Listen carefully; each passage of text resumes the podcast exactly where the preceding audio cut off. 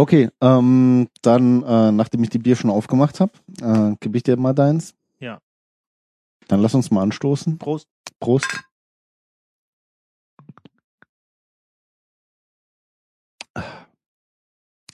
Wir trinken heute ein äh, Gülden Ale, India Pale Ale. Ja. Genau.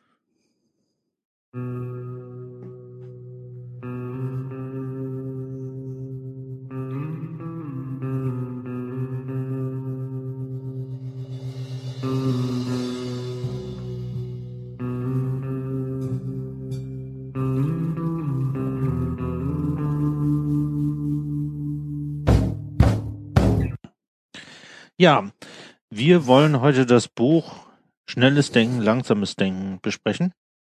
Ähm, das habe ich in Englisch gelesen, das heißt da Thinking Fast and Slow. Ähm, ist von Daniel Kahneman geschrieben. Der ist äh, Professor, ähm, amerikanisch-israelischer Professor äh, für Psychologie, beschäftigt sich mit dem Verhalten des Menschen im Wesentlichen und ähm, hat auch den Nobelpreis für Wirtschaft gewonnen. Muss man da stolz drauf sein? Da muss man nicht stolz drauf sein, aber es ist wahrscheinlich der einzige Nobelpreis, den er kriegt. Ich glaube, für, für Psychologie gibt's keinen. Äh, Ähm, das Buch kostet als Taschenbuch in Englisch sechs, äh, 8,60 Euro. Die Kindle-Edition 6,78 Euro. Die deutsche Version broschiert kostet 16,99 und die Kindle-Edition äh, 13,99. Und ähm, er beschreibt am, am Anfang ähm, dies, dieses Buchs halt, dass er es hauptsächlich für die Wasserkühler-Konversation gemacht hat. Wasserkühler sind diese, diese Wasserspender, wo man Trinkwasser ähm, bekommt. Ähm, und wenn man da seine Kollegen tr trifft, dann wird immer der neueste ähm, Klatsch und Tratsch ausgetauscht. Das ist wahrscheinlich eine eher amerikanische Sache, aber die Wasserkühler kommen ja immer mehr auch ähm, zu, zu uns in die, Mhm. in die Büros. In Deutschland wären das wahrscheinlich dann die äh, Raucherecken. Ne? Ja, da sind aber die Nichtraucher immer so ausge, äh, aus, ähm, ausgeschlossen. Oder die Teeküche. Ja, was auch immer. Es geht um, es geht jedenfalls im Wesentlichen um Klatsch. Ähm, und er sagt halt, ja, weil es macht uns ja mehr Spaß, die Fehler anderer Leute zu erkennen und außerdem ist es einfacher. Deswegen hat er sich gedacht, er schreibt mal ein Buch, damit wir die Fehler von allen anderen erkennen können. Ähm, und hat ja dieses Buch geschrieben, was sein, sein, seine Forschungen zusammenfasst auf dem aktuellen Stand zum Zeitpunkt, wo dieses Buch geschrieben Mhm. worden ist. Kannst du mir mal kurz einen Überblick geben über den Inhalt Ja. Also ich, ähm, ich sag mal, wir machen mal die fünf Teile, die dieses Buch beschreibt. Das erste, ähm, die erste Geschichte ist zwei Systeme. Da wird das auseinander dividiert, das schnelle und das langsame Denken. Das sind nämlich zwei Systeme oder er nennt es zwei Systeme. Mhm. Dann werden die Heuristiken und kognitiven Verzerrungen, also die Fehler, die so das ähm, schnelle Denken macht, erklärt. Dann wird auf ähm, die Selbstüberschätzung eingegangen, dass Menschen dazu neigen, ihre eigenen Fähigkeiten regelmäßig zu überschätzen. Dann ähm, gab es eine lange ähm, oder hat er sich lange mit Entscheidungen und äh, wie Menschen Entscheidungen treffen und wie rational und nicht rational das ist, äh, auseinandergesetzt. Und für diese äh, Forschung hat er auch ähm, den Nobelpreis bekommen. Und äh, zum Schluss geht es um zwei Selbste. Das ist nämlich ein erlebendes Selbst und ein erinnerndes Selbst gibt, was ähm, nicht in allen Fällen übereinstimmt. Mhm. Äh, was sind nochmal Heuristiken? Heuristiken, wow. Muss ich jetzt das Internet anstrengen? Nee, brauchst du nicht. Ich, ich überlege nur, wie ich es erkläre. Heuristiken sind ähm, Methoden, etwas, eine Aussage zu treffen mit nicht so genauen Mitteln. Ne? Also manche Dinge, das ist, eine, wenn du eine mathematische Formel für irgendwas hast, kannst du die exakte Antwort für irgendetwas angeben. Wenn du das nicht hast, dann musst du auf andere, einfachere Varianten zurückgreifen, die dir richtige Antworten geben, aber nicht die einzig richtige Antwort. Das sind so Annäherungen an die Mhm. Antwort. Und äh, Heuristiken ist halt okay, pff, ich weiß jetzt die genaue, ich, ich weiß jetzt nicht, wie, wie Mhm. viel mein Essen gekostet hat, aber ähm, ich weiß ungefähr, wie so ein, wie viel so ein Bier kostet, wie viel so ein Döner kostet und wie viel so ein Salat kostet. Also habe ich un, ungefähr zwischen 15 und 20 Mhm. Euro, die ich dafür ausgeben muss. Das ist so eine typische also, Heuristik. Also eine, eine grobe Schätzung quasi. ja, das ist so eine Art Schätzung, ja. Mhm. Also aufgrund von Fachwissen und nicht genauen Daten einfach mal abgeschätzt. Äh, passt. Ja. Ah, ja, ja. okay, gut.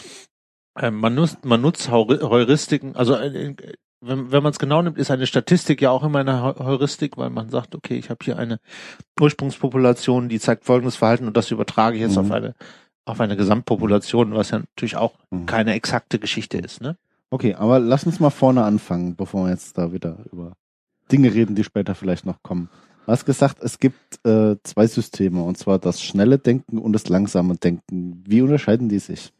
Ähm, wir kennen dieses schnelle Denken und äh, das langsame Denken eigentlich schon so ein bisschen aus ähm, dem äh, pragmatischen Denken und Lernen, wo wir ähm, den L-Mode und den R-Mode gehabt haben. Mhm. Die sind sich ähnlich, aber doch irgendwie nicht gleich. Also man soll, ich sag mal so, sie ähneln, sie ähneln sich, aber man soll nicht ähm, auf den Gedanken kommen, sie wären dasselbe, weil das, das äh, unterschiedliche Konzepte sind von Dingen, die beide in einem Gehirn stattfinden und insofern eigentlich nicht voneinander trennbar sind. Ähm, aber es macht, also es, das sind Geda Gedankenprozesse, die in unserem Gedächtnis vorkommen, ähm, die natürlich aber immer miteinander verbunden sind. Ich fange mal mit dem schnellen Denken an und das nennt er im Wesentlichen System 1. Ähm, System 1 ist randomly gewählter Name, aber das sagt sozusagen die ganze Wissenschaft. System 1 ist, hat äh, als Charakteristik, dass es schnell ist und dass es automatisch ist. Also wenn ich mit dir jetzt rede, Weini, und ich sage dir 1 plus 1, Mhm. dann kannst du nicht verhindern, an 2 zu denken. Du wirst sofort diese Zahl errechnen, wenn du in der Lage bist, einfache Rechnungaufgaben zu machen. Das sind, das ist, wenn ich meine Hand hebe, zu erkennen, dass das eine Hand ist. Mhm. Ähm, also Dinge, die komplett automatisch passieren, wo du auch nicht verhindern kannst, dass dein dein Gehirn es feststellt. Dein Gehirn kann nicht verhindern, dass du siehst, dass mein T-Shirt grün ist und solche Dinge. Mhm. Du kannst natürlich die Augen schließen, aber das ist ein anderer Punkt. Ähm, und es ist assoziativ. Das heißt also, wenn ich äh, grün sage, dann bist du geneigt, an etwas Grünes zu denken, wie zum Beispiel unser Logo. Mhm. Ähm, Oder wenn du Baum sagst, dann habe ich irgendwie ein Bild von einem stereotypen Baum im Kopf und so Geschichten. Ne? Mhm. Also, ähm, das hat schon viele Ähnlichkeiten mit diesem, mit diesem L-Mode, dieser Retrieval Mhm, Engine. ja, Das, ja, daher ja, kommt halt die genau, genau. Ähnlichkeit. Und ein wichtiger Punkt ist, wir persönlich haben keine Ahnung, wie es funktioniert. Uns kommen Ideen in den Kopf, ohne dass wir wissen, wo die herkommen. Das ist dann immer so dieser Effekt, äh, du erzählst mir was und ich komme auf, weiß der Geier welchen Wegen, auf irgendwelche Beispiele, wo du dann sagst so, hä? was will er mir damit jetzt sagen? Ne? Genau. Mhm. Ja, Ähm, Kenn ich. Dann haben wir ähm, das langsame Denken, Mhm. System 2. Eins und zwei kann man sich einfach merken. Ne? Ähm, und wenn ich dir jetzt die Zahlen 374 mal 19 sage, dann müsstest du richtig arbeiten, um das auszurechnen. Es sei denn, du bist Gedächtniskünstler. Ja, also ich müsste auf jeden Fall mal meinen Taschenrechner suchen. Ja. Aber du würdest es hinkriegen, ähm, das auszurechnen, entweder mit einem Mhm. Stift oder, ähm, oder im Kopf. Mit, Mhm. Aber es wäre Arbeit. Also, du müsstest richtig drüber nachdenken. Ne? Also dann auch bewusst äh, Ja. mich hinsetzen und sagen, okay, äh, 19 ist fast 20 mal, dann nimmst du das Ganze Ja. mal zwei, hängst eine Null hinten dran und ziehst einmal 374 ab. Ja. Und, äh, Das heißt, äh, an der Stelle siehst du, System 2 ist für Berechnung schwieriger Dinge zuständig, für das Nachdenken, das bewusste Nachdenken Mhm. über was. Und du kannst, System 2 kannst du kontrollieren. Du kannst sagen, ich will das jetzt ausrechnen und du kannst halt sagen, nee, kein Bock. Ähm, wie ich gerade. ähm, und interessant, wenn ich eine Kamera auf dein Gehirn, äh, auf, auf deine Augen packen würde, könnte man sehen, während du diese Berechnung machst, solange wie du rechnest, werden deine Pupillen größer, also richtig messbar. Und wenn du entweder damit aufgibst oder die Mhm. Oder das Resultat gefunden hast, Mhm. werden sie wieder kleiner. Man kann also, Hm. äh, das, das hat er beschrieben, die haben Experimente gemacht, wo sie wirklich die, die, äh, die Kamera auf die Augen gemacht haben und dann haben sie den, den Participants gesagt, warum hast du denn jetzt aufgegeben? Haben die, haben die gesagt, woher wisst ihr denn, dass ich gerade aufgegeben habe? Ne? Weil die Pupille sofort kleiner wird. Das kann man richtig sehen. Ähm, haben, haben die auch eine Erklärung dazu gefunden, warum das so ist, oder haben sie nur diesen Effekt erkannt? Naja, es ist halt anstrengend. Das Gehirn muss sich darauf konzentrieren und auch die Augen sind Gehirnfunktion Mhm. und damit bläht sich die, die Pupille auf. Aber ich, ich kann mir jetzt nicht genau daran erinnern, ob sie es physikalisch erklärt haben. Also Mhm. ne, nein, sie haben es nicht erklärt eigentlich. Ah, okay. gut. Ah, schade, hätte mich interessiert. Ähm, könnte man aber wahrscheinlich untersuchen. Aber Mhm. was sie relativ sicher haben, ist, dass diese, Mhm. diesen Zusammenhang haben sie relativ sicher bewiesen. Ähm, haben sie da auch irgendwie, ähm, oder kommen wir da vielleicht später dazu, ähm, weil ich bin gerade überlegen, so du kriegst irgendwie ein Problem vorgestellt und dann hast du erstmal so diese Assoziationen, also das heißt, du, du guckst dir das Ding an, liest dir einen Text durch, der beschreibt ein Problem, dann hast du erstmal ganz viele Ideen und äh, dann fängst du nachher an, über diese Ideen nachzudenken und sortierst die dann aus oder ähm, ist oder läuft das irgendwie ganz anders? Nee, das läuft parallel. Also ich meine, das, das ähm, System 1 läuft immer. Du kannst es ja nicht abstellen. Mhm. Also im Gegensatz zum, zum äh, bewussten Denken kannst du ja nicht abstellen, dass du irgendwas wahrnimmst. Mhm. Das heißt, es kommt, kommt immer und immer wieder. Die einzige Entscheidung, die du treffen kannst, ist, und äh, da komme ich jetzt zu dem nächsten Punkt, die zweite Aufgabe von System 2 ist die Kontrolle von System 1. Also was von dem, was mein, mein assoziativer Heuristiken Automat mir da an Antworten raushaut, Mhm. gebe ich jetzt weiter. Ich habe dich eben gefragt, äh, was ist ein, oder ich habe eben eins plus eins gesagt Ja. und äh, du wusstest sofort, dass es zwei ist. Das ist Mhm. überhaupt, das kannst du überhaupt nicht abstellen. Aber dein System 2 hat sich entschieden, es nicht zu sagen. Mhm. Das ist genau der Punkt von, äh, von System 1 und System 2. System 2 ist eigentlich der Kontrolleur von System 1. Aber das Problem mit System 2 ist, es ist aufwendig. Es ist anstrengend. Mhm. Nachdenken ist Arbeit. Du siehst es an den Pupillen. Ähm, und Menschen tendieren von der Natur her dazu, es nicht zu machen. Ähm, und das ist genau der Punkt, der, ähm, der viel von den Problemen, die da, äh, die beschrieben sind in diesem Buch ausmacht. Er redet da von Cognitive Ease, also kognitiver Bequemlichkeit. Du bist zu bequem, bestimmte Dinge mit deinem System 2 gegen zu checken Mhm. und deswegen ähm, machst es, also nimmst du einfach das, ohne genau zu prüfen, was System 1 dir vorschlägt. Mhm. Ähm, Ähm, kurz dazu. Äh, ist es auch so ein bisschen wie, wie dieses, ähm, m, wir, also viele von unseren Entscheidungen basieren auf Erfahrungswerten, die zwar meistens stimmen, oft auch nicht ganz falsch sind, aber in den wenigsten Fällen irgendwie Probleme verursachen.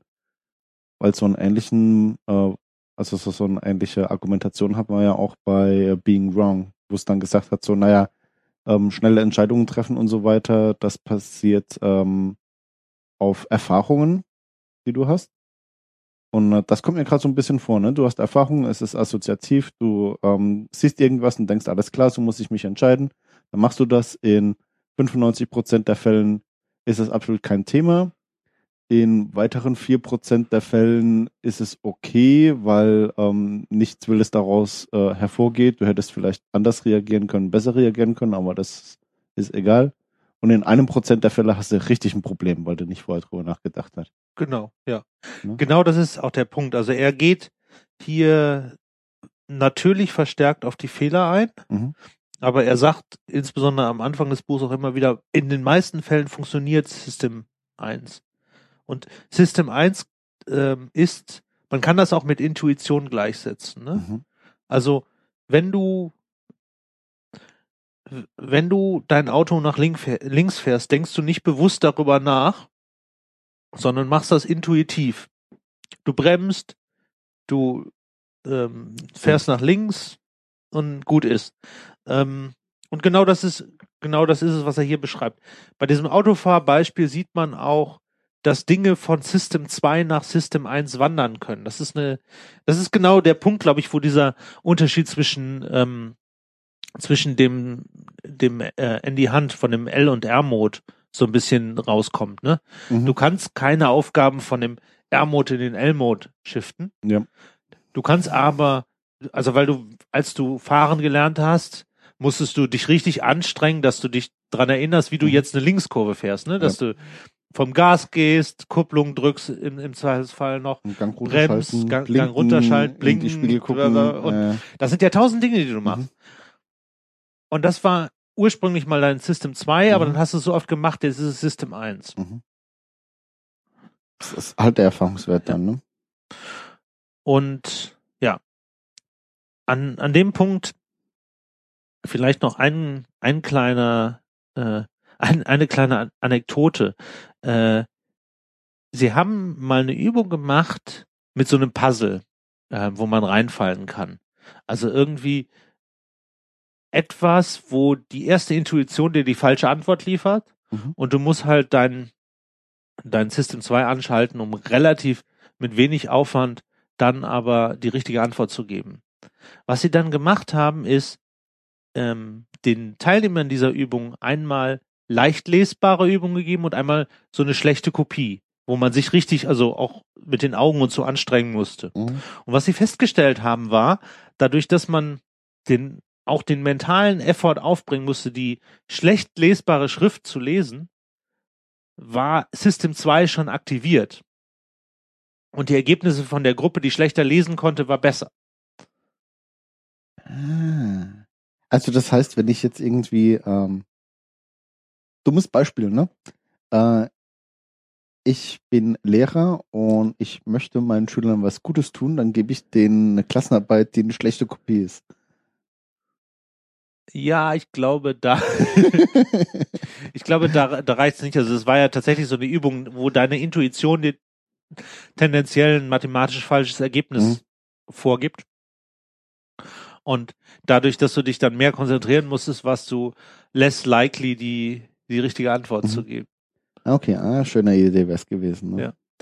Ähm, letzter Punkt dazu. Wir glauben, wir sind System 2. Also die Stimme in deinem Kopf Mhm. ne, ist System 2. Also, und das rationale Denken, was wir glauben zu haben, ist System 2. Aber eigentlich sind wir System 1. Bitte? Aber eigentlich sind wir System 1. Eigentlich sind wir beides. Wir nehmen System 2, äh, 2 halt wahr und System Mhm. 1 funktioniert automatisch. Mhm. Kennen wir nicht. Wir sind nicht, wir sind nicht der Typ, der die Linkskurve fährt. Wir sind der Typ, der äh, währenddessen mit seiner Freundin telefoniert.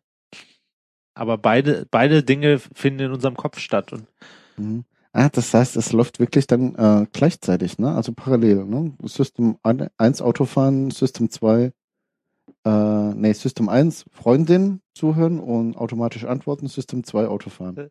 Nee, Moment. Äh, ungefähr so. Ungefähr so. Eigentlich genau andersrum, aber es heißt drum. Hoffentlich für dich. Mhm. Ähm, Okay, gibt's noch was zu sagen zu den zwei Systemen? Äh, ich glaube, das habe ich so halbwegs jetzt verinnerlicht. nee. Mhm. Ähm, ich habe jetzt zwei interessante Effekte, die sich daraus ergeben. Mhm. Der Punkt eins ist, sie haben mal eine Umfrage gemacht, wo äh, so in den 70ern, wo hier in Europa so ein bisschen die Terroristen äh, rumgerannt sind, also RAF und so.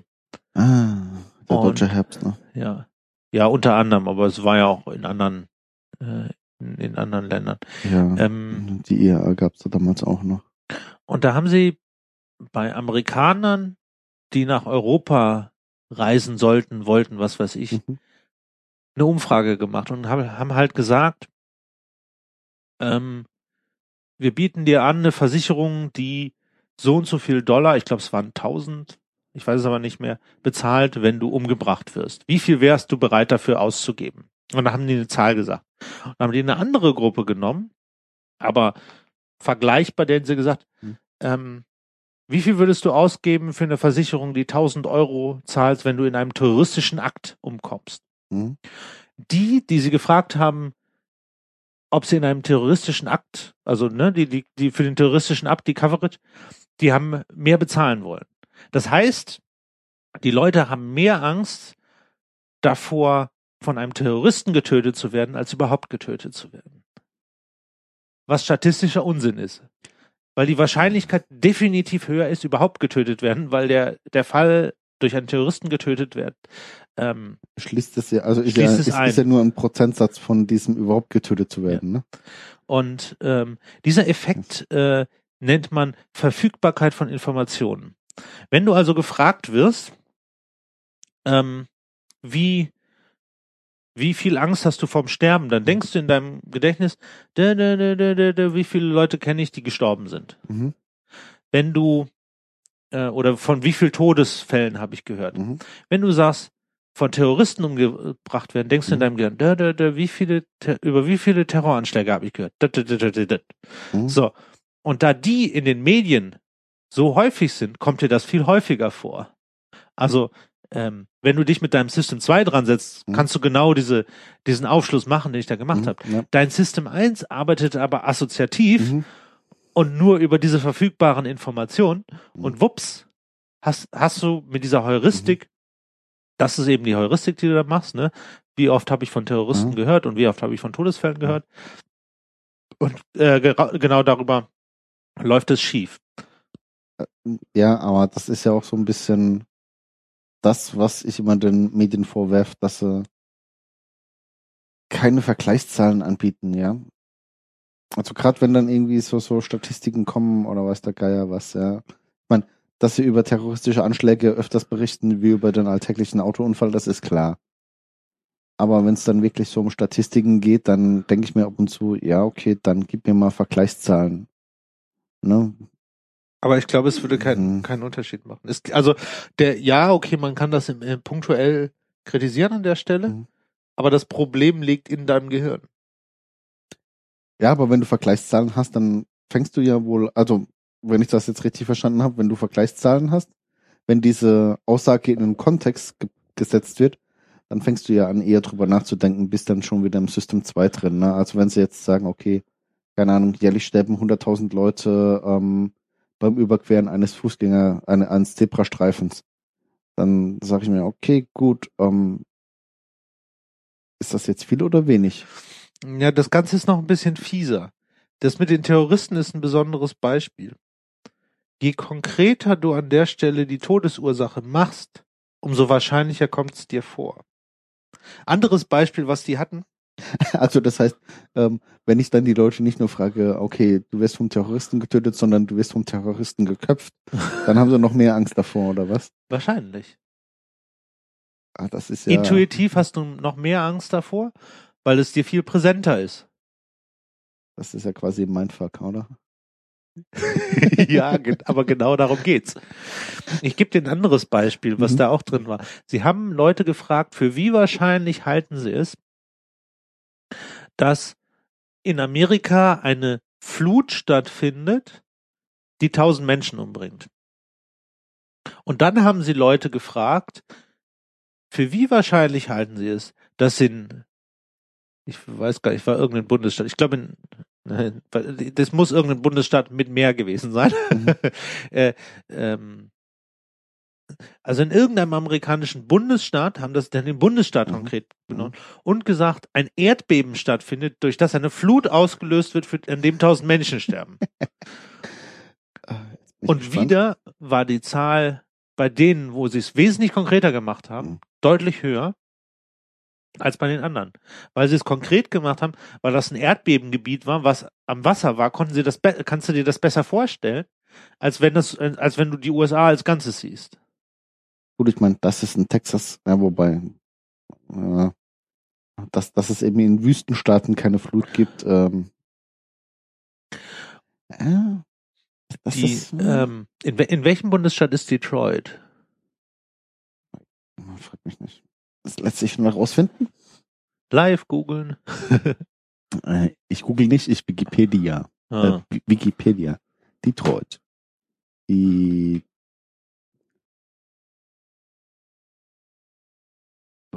schreibt man das so?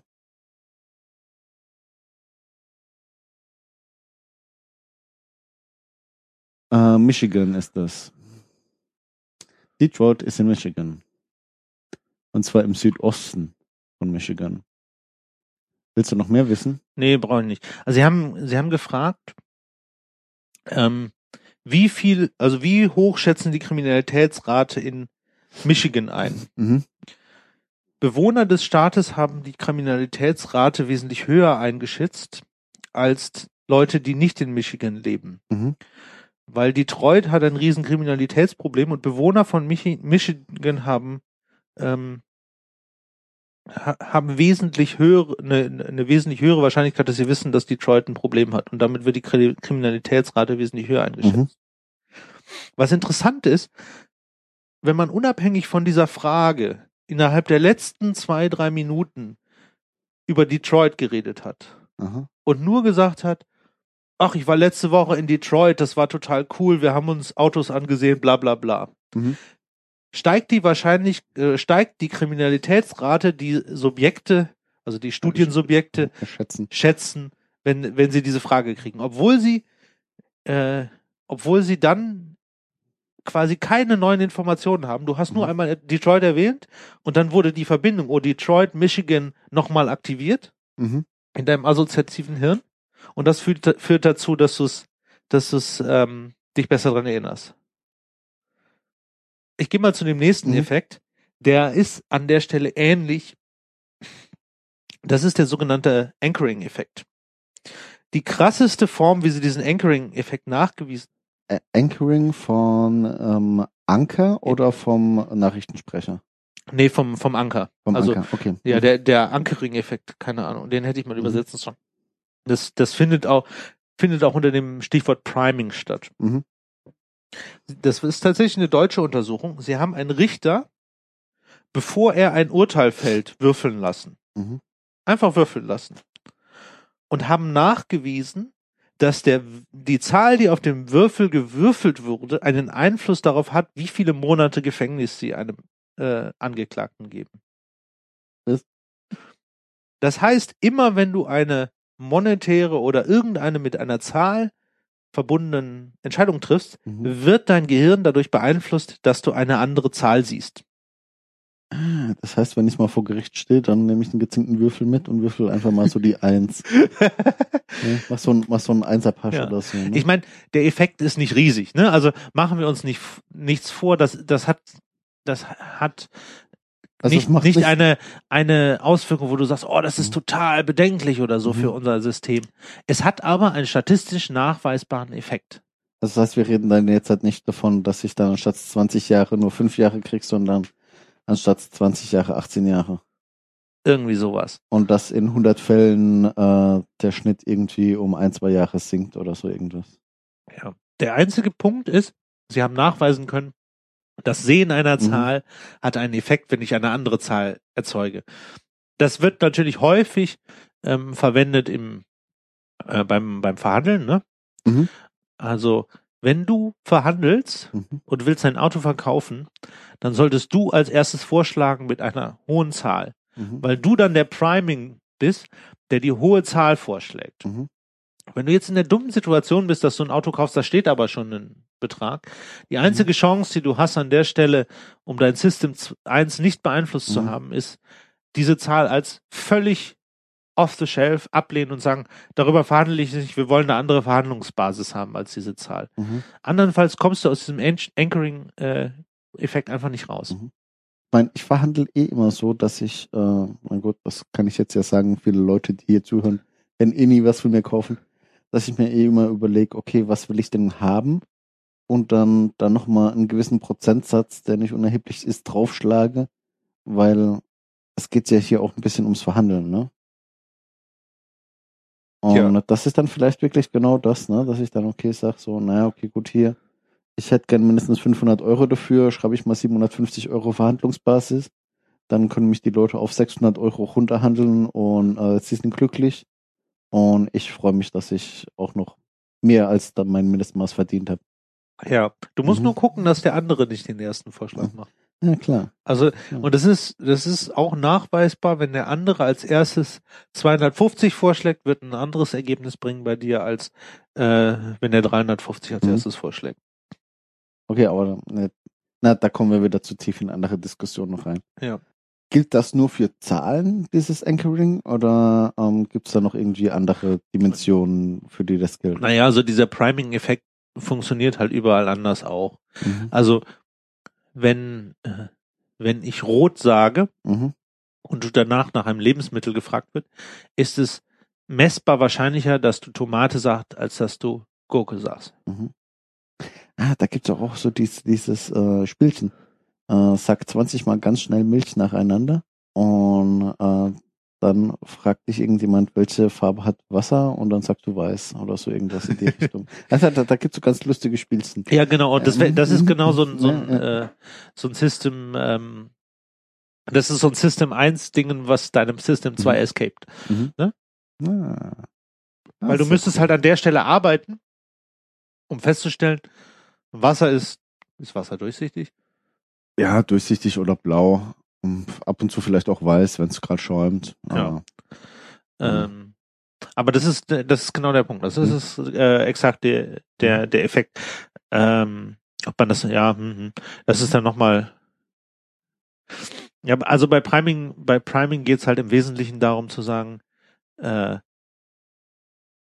egal was du, was du in deiner Umwelt siehst, es verändert, wie du dich entscheidest. Mhm. Auf ganz komische Weisen. Mhm. Äh, sie haben auch so eine interessante Studie gemacht, wo sie, ähm, ich glaube, es waren, ich glaube, es waren Schüler, äh, vielleicht auch Studenten, ähm, einen, äh, mit Worten konfrontiert haben, die mit Älterwerden zu tun haben. Also schlecht hören, Demenz oder so. Sie haben nicht gesagt älter werden oder so. Mhm. Und ähm, dann mussten sie von einem äh, Raum in den anderen gehen. Und die Gruppe, die sie mit diesen älter Worten exponiert hatten, die sind langsamer gegangen. Das war, die sind messbar langsamer gegangen, weil sie irgendwie in ihrem Gehirn dieses Älterwerden drin hatten. Ähm, Mhm. ich bin skeptisch, was das angeht. das ist, äh, ich, also ich mich würde mich würd, äh, wirklich mal so die, die Studie interessieren dafür. Ja, ja, also äh, hat, das ist, hat, er ähm, die, hat er die als Quelle in einem Buch drin? die irgendwo? sind, die sind als Quelle alle drin. Ah, okay, gut, dann. Also dann, der, der Kerl ist Wissenschaftler, da, ähm, Hm? ich habe die Quellen natürlich nicht Ja. alle gecheckt, ja, Ja, aber klar, ähm, die Studien sind gemacht worden und Mhm. die Effekte sind Mhm. äh, statistisch signifikant. Ja, sehr cool. Okay, ähm, was, was gibt's sonst noch? Ja, also das beschäftigt sich mit dem letzten Teil des Buches, wo es um zwei Selbste geht. Und da hat er, das ist nochmal so ein, Zwei selbst. So das ein- hat aber nichts mit dem Ich und dem Über-Ich zu tun und so. nee, das hat was damit zu tun. Also das geht jetzt von System 1 und System 2 eigentlich nochmal einen Schritt weg. Aha. Es geht darum, dass es einen Unterschied gibt zwischen dem erlebenden Selbst und dem erinnernden Selbst. Und das wird in einem Kapitel auf das, äh, auf das Wohlbefinden, Wellbeing Mhm. ähm, gepackt. Und wenn man jetzt sagt, oder es, es gibt einen messbaren Unterschied zwischen dem Erlebenden, also geht es dir jetzt gut, und ähm, dem, der, dem im Nachhinein drauf guckenden, oh, war der Urlaub schön. Mhm. Weil wenn du erlebend bist, um es ganz krass zu sagen, bist du derjenige, der mit dem Foto die ganze Zeit rumläuft und, und alles fotografiert und überhaupt keine Zeit hast, die Landschaft zu genießen. Mhm. Aber im Nachhinein sagst du, ah, war das toll, guck mal die tollen Urlaubsfotos. Mhm. Und das ist genau der, das ist so der, der Punkt, wie ich mir das dann immer vorgestellt habe. Und äh, sie haben mal geguckt, okay, was, was führt dazu, dass es dem Erlebenden selbst ähm, gut geht? Und das ist halt, eine Geschichte ist, es geht dir gut, wenn du die Aktivität, die du gerade machst, lieber weiterführen würdest, als sie aufzuhören. Mhm. Und wenn du sagst, ich möchte jetzt eigentlich nicht gestört werden, Mhm. ja, kommt dann mit diesem, mit diesem äh, Flow und so weiter Mhm. äh, nochmal mit rein. ist auch so, so interessante Geschichte, dass du quasi ähm, sagst, wie du dich, während du auf der Arbeit bist, fühlst, hat fast überhaupt nichts damit zu tun, wie zufrieden du äh, in deinem Job bist. Sie haben zum Beispiel ge gemessen, dass ähm, das Schlimmste für das erlebende Selbst ähm, ist, wenn du alleine bist. Das Einzige, was wirklich nur schlimmer ist, wenn du alleine mit deinem Chef bist. ja, das, äh, Für die Jobzufriedenheit spielen aber noch ganz andere Dinge eine Rolle. Zum Beispiel flexible Arbeitszeiten. Das Mhm. ist für das Erlebende selbst relativ irrelevant, während du auf der Mhm. Arbeit bist. Ja. Aber das ist für dich relativ wichtig, weil dann kannst du dein Leben darum planen. Die ganzen Benefits, die du nebendran hast, das Gehalt und so weiter. Das ist alles für die Zeit, während du auf der Mhm. Arbeit bist, völlig irrelevant. Ja. Ähm, und da siehst du auch diesen Unterschied. mhm. ja, ich glaube, das, das ist ganz schön, äh, also ich glaube, dieses Arbeitsbeispiel, das ist eigentlich ganz gut. Weil es gibt einfach Tage, ähm, da setze ich mich morgens hin, mache meinen ersten Kaffee und ähm, fange an, was zu machen. Und dann ist der Tag rum. Und ich habe es eigentlich gar nicht gemerkt, wo er hin ist. Und ich denke mir dann ab und zu so, ah, verdammt, hier, jetzt machst du noch ein, zwei Stunden weiter und dann sitze ich halt noch drei, vier Stunden da, bis dann halt mal das Licht ausgeht. Und es gibt andere Tage, ähm, da setze ich mich morgens hin, mache meinen Kaffee, fange an zu arbeiten und denke, der Tag müsste doch langsam rum sein und es kommen erstmal die ersten Leute und gehen Mittagessen. Ich glaube, das ist so dieses Wellbeing, ne? Also wenn du dann im Flow bist und einfach nicht aufhören willst und nicht aufhören kannst, dann, dann vergeht es wie im Fluch einfach, ne? Ja. Dann geht's dir gut. Selbe Geschichte haben sie übrigens äh, mal mit, wenn man viel Geld hat, Mhm. ausprobiert. Es heißt ja immer so, viel Geld macht nicht zufrieden. Mhm. Ähm, was sie gemessen haben, ist, dass es auf das Erlebende selbst überhaupt keinen Einfluss hat. Also du hast so, du hast so diese Kurve, wenn du überhaupt kein Geld hast, dann ist es total scheiße, bla bla bla. Und irgendwann hast du Mhm. so ein Plateau, da Mhm. geht's gerade weg. Da kannst du so viel Geld mehr haben, das hat auf dein Erlebnis selbst überhaupt keine Ahnung. Mhm. Wie viel Geld war das? Äh, weiß ich nicht. Haben sie, glaube ich, auch gar nicht gesagt. Aber das, das ist doch eine veraltete, das ist doch eine veraltete Studie, das bringt, bringt dir überhaupt nichts. Wie viel Ja, Dollar du für Gott. zehn Jahren hättest Das, haben aber, aber müssen. das, das hätte man hochrechnen können und dann hätte man sagen können, so alles klar, das ist so das Ziel für die nächste Gehaltsverhandlung und dann ist gut. Es könnte sein, dass du da schon längst drüber bist. Ich glaube, es war echt nicht so wahnsinnig viel. Mhm. Ähm, die Theorie, die dahinter steht, ist natürlich okay, dass man, äh, wenn man viel Geld hat, sich vielleicht an den kleinen Dingen nicht mehr so sehr freuen kann. Das Mhm. so. Aber das war nur eine Theorie, das haben sie nicht nachweisen können. Wo es aber schon einen Einfluss drauf hat, ist auf die Zu Zufriedenheit mit dem Leben insgesamt. Mhm. Also damit, wie man sein Leben selbst sieht, weil man aus irgendeinem Grund sich dann gewertschätzter fühlt oder was weiß ich, oder weil man meint, oh ja, ich kann mir das, das tolle, den tollen auch Urlaub das- leisten und das, so. Das Audiointerface kann ich mir kaufen. Das Audiointerface kann ich mir kaufen, genau. Ähm, solche Dinge. Mhm. ja. Also Ähm, auch ein, auch ein sehr, sehr interessanten Punkt. Und es gibt einen interessanten YouTube-Interview mit, mit dem ähm, Daniel Kahnemann, wo, wo auch das Buch nochmal so ein bisschen vorgestellt wird, wo er sagt, ähm, ihn interessiert vor allen Dingen, welches von den beiden Selbsten am wichtigsten, äh, am meisten Einfluss auf die persönliche Gesundheit hat. Weil das ist eine offene Frage, das weiß man nicht. Man weiß, dass beide wichtig sind und dass man äh, beide glücklich machen muss. Also man muss so, sowohl im Nachhinein denken, oh, war das ein geiler Urlaub, wie auch während man da ist, irgendwie das Gefühl haben, dass er cool ist. Mhm. Ähm, aber was für einen Einfluss das auf die Personal Health, sagt er, hat, ist noch unbekannt. Da wird er, wird er gerne, das wird er gerne noch rausfinden. Okay.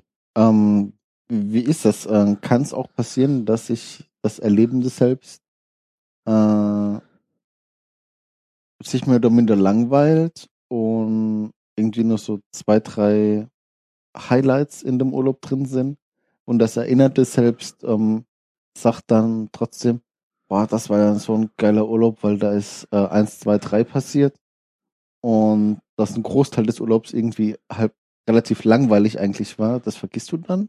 Gibt's Ja, das kann ich mir, das kann, ich meine, Langeweile ist ja was, da erinnerst du dich sehr schwer dran, ne? Mhm. Es sei denn, du hattest nur Langeweile. Ja, ja. Also, gerade solche Dinge machen halt den Unterschied dann aus, ne? Mhm. Hm. Ich glaube, das, das wäre wirklich interessant. Hat er, also hat er seitdem, wann hat er das Buch geschrieben? Hast du das? Weiß ich nicht. Das ist aber noch nicht so ul- ultra lange her. Vielleicht, Ja. ähm, Also, weil, vielleicht vier Jahre her. weil mich würde dann jetzt interessieren, äh, ob er dann zu diesen zwei Selbsten äh, nochmal was Neueres geschrieben hat. Ähm, Ja, also er wird sicher kein Buch mehr veröffentlicht haben, der wird ja vielleicht ein paar Papers zu veröffentlichen haben, ne? Ja, okay, dann müssen wir eben die wissenschaftliche Fachzeitschrift der Wahl Ja. äh, gerade abonniert haben für das Schweinegeld, was die Dinger nun mal kosten. Also es ist 2011 ist es rausgekommen, das Buch. Ah, okay, dann, dann wird das relativ up to date sein, ne? Ja. Ja. Das ist dann relativ schwierig, dann noch. Naja, aber die können in drei Jahren können die eine ganze Menge schon wieder rausgekriegt haben. Hm? Aber naja gut, wie, wann, was von dem dann wirklich gesichert Mhm. ist und was nicht, das ist dann Ja. wieder die Frage. Ja, ich finde es dann auch immer so ein bisschen äh, äh, kritisch, äh, aus, sich auf Studien aus den 70ern und 80ern zu verlassen. Ähm, weil erstens mal, wie du schon gesagt hast, ist es halt schon eine Zeit lang, äh, schon eine Zeit lang her. Und zweitens denke ich mir dann halt auch immer so, äh, Studien, hm, ne, traue keiner Statistik, die du nicht selbst gefälscht hast. Und wir hatten ja mal diese Geschichte, dass man dann äh, aus Studien gerne die Extreme rausschmeißt und dann die Grenzen der Extremen genauso legt, dass das präferierte Ergebnis rauskommt. Und das sind ja alles so Effekte, die wir in diversen anderen Büchern auch schon mal besprochen haben. Naja, nun gut, also klar können die ähm, Daten dieser Studien alle manipuliert sein. Mhm. Ähm, Nee, nee, ich meine jetzt halt nicht, also ich meine nicht, dass die Daten manipuliert sind, sondern dass schon mit einer sauberen Methode rangegangen wird, aber die äh, Definition der Methode dann eben entsprechend gewählt wird. Ne? Weiß er nicht, weiß er nicht. Aber ich, ich, ich sag mal, auf die, auf die absoluten Zahlen würde ich mich nicht so sehr verlassen. Mhm. Worauf man sich, glaube ich, schon verlassen kann, ist so der, die, die grundlegende Geschichte dieses Mhm. Priming-Effekts. Mhm. Ne? Also, ähm, und, und auch die grundlegende äh, Assoziativkette, die sich da halt daraus ergibt, dass du halt, äh, wenn du eine große Zahl si siehst, dass du dann eher mehr Geld gibst, als wenn du eine kleine Zahl Mhm. gibst. Ah, das ist ein schönes, schönes Beispiel, was sie hatten. Äh, in einem, in einem Institut für, ich glaube, es war sogar ein psychologisches Institut, Mhm. gab es eine Kaffeekasse. Also, äh, und die heißt dann irgendwie Kasse des Vertrauens. Mhm. Und da haben sie kommentarlos an einem Tag, also eine Woche lang, eine Blume drüber geklebt und über dieses Schild, ne, Mhm. Kasse des Vertrauens. Und äh, da stand auch nicht dran, wie viel, wie viel der Kaffee kosten sollte und so ein Quatsch. Mhm. Ähm, eine Woche eine Blume, nächste Woche Augen. Und das über mehrere Wochen gemacht. Ja. Und sie konnten nachweisen, dass der Beitrag der Leute, die äh, was in die Kaffeekasse reingetan haben, signifikant höher war. Also so richtig höher. Es waren irgendwie 20 Pence, das war in England, Mhm. 20 Pence in, in Blumenwochen und irgendwie 60, 65 Cent in, in Augenwochen, weißt du? Das heißt, nur die Tatsache, dass du wahrscheinlich auch relativ unbewusst Augen gesehen hast, hast, hast du dich mehr beobachtet Mhm. gefühlt, als die Tatsache, dass du da Blumen gesehen hast. Also ich kenne das Spiel, ähm, das äh, habe ich früher auch äh, gerne gemacht, wenn man dann so auf äh, Spendensammelaktionen geht, dass man dann immer guckt, äh, dass man einen, äh, einen Bekannten ganz oben auf die Liste draufpackt und dann äh, ihn halt zu einem möglichst hohen Betrag überredet, weil die ganzen Leute, die dann spenden, sich halt eben genau an diesem Betrag orientieren, der da oben steht. Ne? Ja, wobei da bist du natürlich aktiv. Also ich glaube, das ist sogar, das ist sogar eine eine äh, Pressure, die die System, die auf System, System 2 so ein bisschen wirkt. Ne, Mhm. das ist nicht so sehr eine Pressure, die auf System 1 wirkt, Mhm. weil du nimmst das halt bewusst wahr und da steht jemand vor dir, der guckt da drauf, was du gerade schreibst. Ne, Mhm. Ah, Oder man müsste es eben so machen, dass man dann eben Augen oben auf das Papier drauf macht. ne, Ja, aber du hast, du guckst ihm ja. Also ich glaube, das Ja. macht dann keinen Unterschied, wenn du Ja, den da- dabei anguckst genau. und so. Das reicht schon. Okay, wollen wir? Okay, äh, ja, ähm, also du fandest das Buch gut, habe ich jetzt mal so rausgehört, ne? Ja. Ähm, was, was hat dir besonders gut dran gefallen? Mir hat besonders gefallen, dass sehr viele Beispiele gemacht wurden. Mhm. dass es auch sehr lustig geschrieben ist und du kannst es, du kannst es halt alles gut nachvollziehen, Mhm. weil, und es wird halt zu jeder, zu jedem Faktum, was er da präsentiert, werden ein oder mehrere Studien dann auch genau erklärt mit, ne, also ich habe ja jetzt mehr, von mehreren Studien Mhm. erzählt und die Mhm. wahrscheinlich zum Teil nicht ganz richtig wiedergegeben, weil Mhm. meine Erinnerung da nicht gut genug ist. Aber halt, äh, also dieses plastisch machen mit, mit den Studien und Mhm. auch halt die, die Klarheit, ja, was, was eigentlich das Problem so sehr ist, ne? Mhm. Und also dieses System 1 und System 2, er sagt immer, das sind Agents, also Mhm. Charaktere, die untereinander, unabhängig voneinander agieren. Sind sie natürlich nicht. Das findet alles in demselben Gehirn statt. Es sind nur unterschiedliche Arten von Gehirnarbeit und das ist wahrscheinlich auch alles viel komplexer. Nur so wie du es beobachten kannst, kannst du es sehr schön in diese beiden, beiden Teile teilen. Mhm. Und das ist einfach sehr, sehr interessant geschrieben. Würdest du es verschenken? Ich habe äh, hier eine Version zum Verschenken da. Ich wollte ja eigentlich Weini schenken, aber der hat sich schon so ein Ding bei Kindle, beim Kindle Store gekauft, Mhm. also kriegt das jemand. Ja, dann kannst du es jemand anderen verschenken. ähm, wir haben auch nochmal drüber geredet, dass äh, das äh, relativ viel Überlappungen hat mit äh, Being Wrong. Ja. Ähm, es sind so viele Überlappungen, dass ich mir eines der beiden Bücher sparen kann, wenn ich das andere gelesen habe. Also wenn ich mir eins spare, dann will ich mir Being Wrong sparen. Mhm. Ganz klar.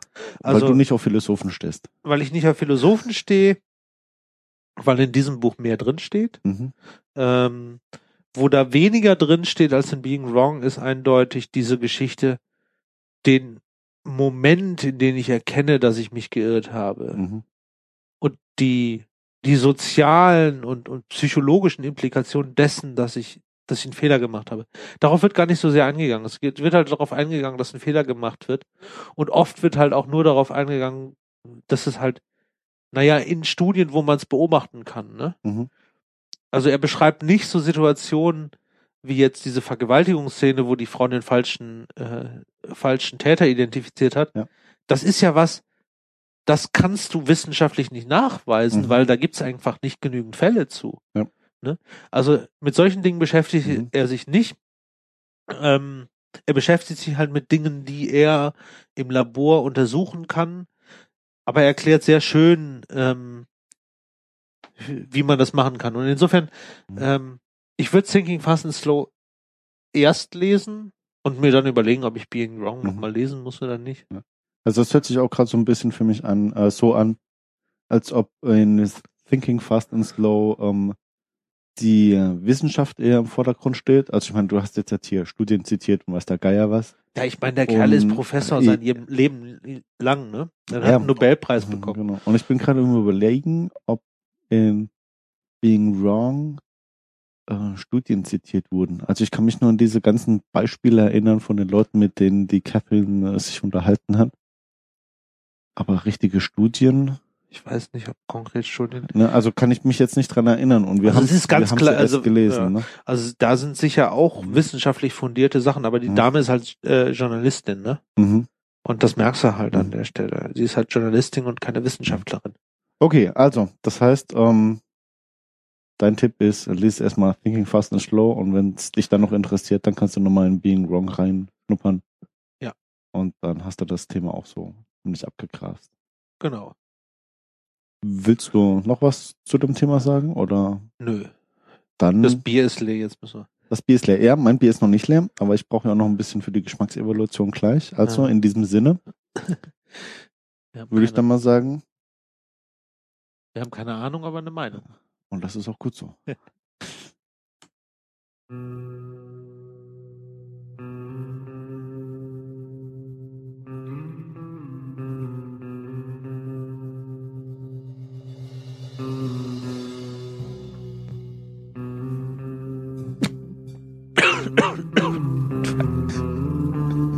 Ich verschluckten Mann. Ja. Ja. Wie erwähnt, äh, wir haben äh, heute das India Pale Ale getrunken von Moment, jetzt muss ich auch husten. Entschuldigung. Äh, Ja, Scofflist. Äh, das ist ein Gülden Ale, also ein goldenes Öl. Ähm, ich glaube, das ist wieder äh, Schwedisch, nee, Dänisch, was da hinten drauf steht. Also ich kann es wieder nicht vorlesen. Ähm, es schmeckt auf jeden Fall besser wie das Schokoladenbier. Aber das ist auch nicht schwer. Es schmeckt alles äh, besser als äh, das Schokoladenbier. Ich, wir, wir hatten es auch, auch äh, jetzt als, äh, gestern oder heute nochmal drüber. Meine Biere, also die dunklen Biere sind nicht mehr. Also das, das dunkelste, was ich dann trinken kann, ist dann wahrscheinlich ein Duckstein oder ein Kilkenny. Aber dann hört es auch auf. Aber ähm, ich nehme mal kurz einen Schluck, bevor ich anfange von anderen Bieren zu reden. Es ist echt ein lecker süffiges Bier. Ähm, es geht wirklich so ein bisschen in diese Richtung äh, Duckstein. Also eigentlich so eher so, so, ein, so ein rotes Bier. Ähm, oder vielleicht auch ein bisschen Richtung ähm, ist halt ein Pale Ale. Äh, ja, ne? Also es ist äh, ich finde es eigentlich ganz lecker, ne? Es schmeckt halt nicht so herb nach Bier wie die deutschen Biere, sondern schon hat so einen eigenen Geschmack wie die ganzen Ales. Ich finde das sehr lecker. Der Hopfen kommt schön durch. Jetzt noch mal einen Schluck nehmen. nee, ist meins. Ja. Wie, wie, wie hat es dir geschmeckt, Johannes? Gut. Punkt. okay. Tschüss. Ciao.